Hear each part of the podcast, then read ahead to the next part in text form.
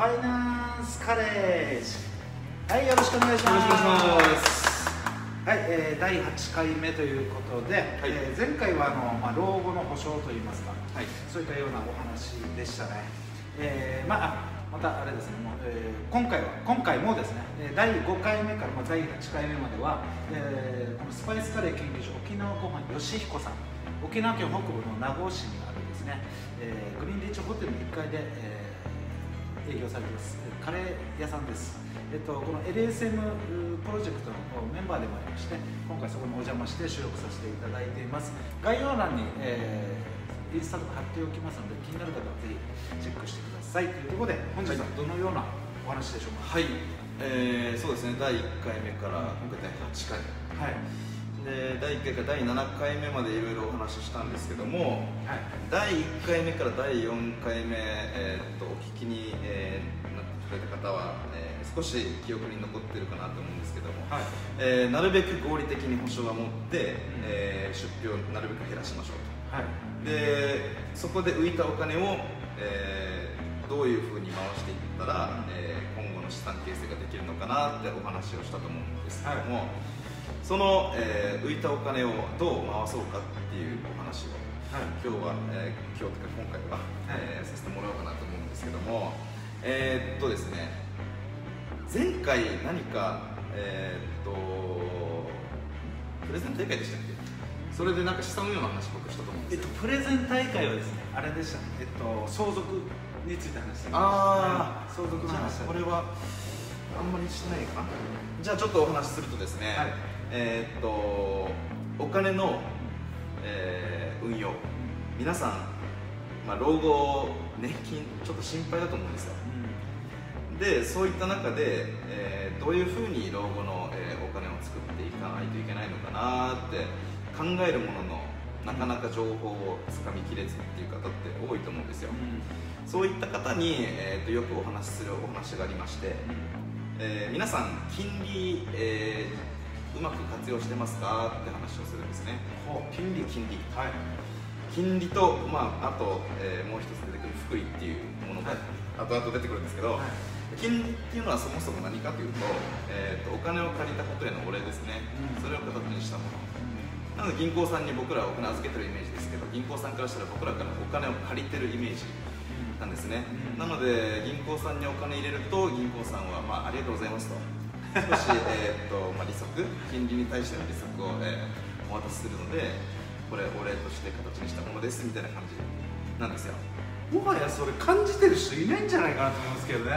よくなんかあのいや100万預けて100円だよとかいろいろ言うけどそもそもそんなもん期待して預けてる人いるのかなと思うんです。まあそうですね。なんかななななんですか？習慣化？慣習になっていて当たり前になっていて考え事でやってないんじゃないか。なおそらくそうだと思います、まあ、む一昔前は銀行さんに預けると増えたんですよ。そうですね。6%ぐらいだったんですよね、結構あったんですけど今は何パーなのかなってお話も含めて、はい。えーっとお話しさせてもらいますで分かりやすく、えー僕月1万っていう言葉が好きなんでそれで、えーまた、えーお話しさせてもらうんですけども月1万円、えーまあ、年間12万ですね、はい。これ20年間積み立てしましたと。で20年で240万、えー単純に貯めれば貯まるんですよ。でその20年かけて240万の、えー貯金をどこに預けてるのかっていうのを、え 4, つのパターンで、えー、比較してもらえればなと思います、はいはい。はい、まず1つ目は、はい。えー銀行さん。金利なんと0.001%です。ええー、0.001 見えない。ミクロすぎて見えない。0.001%です。で20年間かけて240万銀行さんは僕らから借りたっていう認識なんですよね。で僕に対して言うんですよ。金城さんありがとうございます。240万貸していただいてこの240万を、えー貸していただいたことによってまたお客様に住宅ローンですとか事業融資ですとか、そういったところの、えー資金に充てることができましたと。で少なからず手数料で少しだけ、えー、っと儲からせていただきました。ありがとうございます。これ受け取ってくださいって受け取るリスクなんとおめでとうございます。192円です。時給より安い。衝撃の事実。すごいんですよ。皆さん考えてください。20年毎月お金ねえから1万貸してくれよ。20年毎月1万貸してくれ、分かったの仕方ないな。貸すわけですよ。20年後にありがとなっつってジュース1本。ジュース1本ですよ。そういうことですよね。うわそういう世の中になってきちゃってるんですよね。なんなら銀行さんに預けてるとちょっと怖い話すると銀行さんにお金預けてると、は人によってはいはい。お金減ってきます。え？貯金が。貯金減る？えどういうことですか？具体的に。具体的に。はい。なんとはい今月4月1日からはい。銀行 ATM はい。コンビニ ATM かはい。の手数料値上げしました。ってことはですよはいはいはいはい。192円しかつかないじゃないですか20年間。そうですね。なので20年後に240万192円なんですよ。はい。コンビニ ATM1 回220円になってるんですよね。110円が。怖い怖い。も1回コンビニ ATM 使ったらこの190円一緒に消えるんですよ。なんなら240万から手数料分が引かれてるんで元本がどんどんどんどん割れていくんですよね。赤字？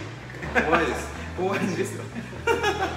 まあ言いますよね手数料ビジネスだっていうのはね。手数料ってまあ手数料って何もう何でもかかってるんですよ。そうですはい、何もかもに対して手数料かかってるんですけどうーんやっぱりこの利回りが低いところに対してもそれに見合ってない手数料が持っていかれるってなるとうーんせっかく汗水流して稼いだお金もさらに削られていくっていうのはちょっと悲しいお話なのかなと思って。そうですね。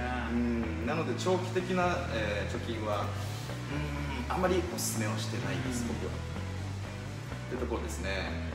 そうするとどこに預けるのって話なんですよ。そうですね。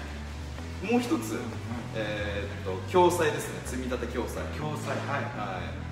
まあ、農家さんに優しいところがやってる共済とかですね、いまあ、いろいろあるんですけども、はい。そちらは0.5%ぐらいで回ります。うん。金利。いやでもさっきの0.001のこの薄くて見えないものに比べたらまだまだ見えてきましたね、はい、まだ見え熱くなってそうそう。まだ見えるものに出てきます それではい。20年かけて240万つけると、まあ90あ9万9000ぐらいかうん。ぐらいは増えます。はい。でもう一つが、はい。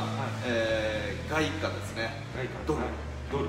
ドル建て積み立てですね、これが3%ぐらいです。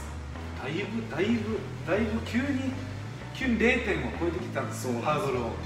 皆さんあんまり、えー情報として入ってないので、は銀行さんもしくは共済の方に、えーと預けることが多いんですけどもドルとかってなってくるとやっぱり、ね、このネガティブなイメージが強いんですよ、えー為替の影響を受けるんでリスクがすごいんじゃないかあのトレーダーのイメージですね。とかそれでいうと。そうですそうです毎日毎日トレードしてそうですそうです。のイメージですね、はい、もう FX 一時期流行ったんで、はい。これがっつりやってなんか負けたわとか、いろいろなんかネガティブなあの情報が出回ったせいで、あまりいいイメージ持たれてないんですけども実は僕はここにも貯金をしてます。うん。3%で、えー固定で回るんで、まあ、リスクヘッジ、えーまあ、リスクの回避の一つとしてここには一部資産預けてるんですけどこれでいけば20年間で240万の貯蓄に対して70万ぐらい増えます。全然違いますね。190何円から比べても天国じゃない。そうです。なので銀行さんに預けるのは申し訳ないですけど、えーやめました。うん。そそこの一部をこっちで回して。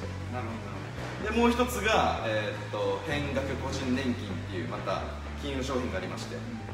これがなんと、えほどすいません大丈夫ーで変動型なんですけど、えーっと低くても、まあ、3.5ぐらいで、え回るように、え運用はしてて大体平均7%ぐらいで回る形なんですけどこれがなんと10%超えてますこういうのに預けてると 0. 点 0. じゃない3.5%で回ると、えー85万5千円ぐらいのプラスこれが7%で回ると222万のプラスこれが10%で回るといくらになるんでしょうかって話ですねそういうことですよあの今回、まあ、いろいろ話聞いて思うのはあのやっぱり、えー、その慣習的にやってることを当たり前と思わないっていうところとあとはじゃあそのいやだって預けてる銀行にも0.001%っていうのがあるんであればじゃあ他のものはどうなんだっていうところとじゃあそこの同じようにリスクはどういうものなのかっていうのをちゃんと、えー、そうですね、見比べることが大事です。そうですそうです。事実としてどうなんだっていう、はい、その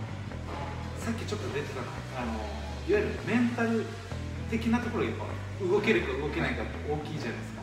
そうですね。恐怖心、はい、それはなんで恐怖心生まれるかって言ったら分かんないから怖いっていう。そうですね。いわゆる。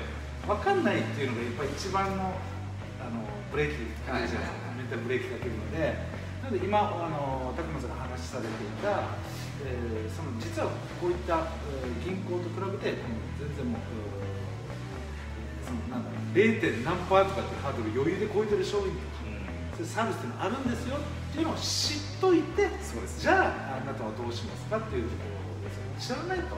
そもそも動けないです、そうですね。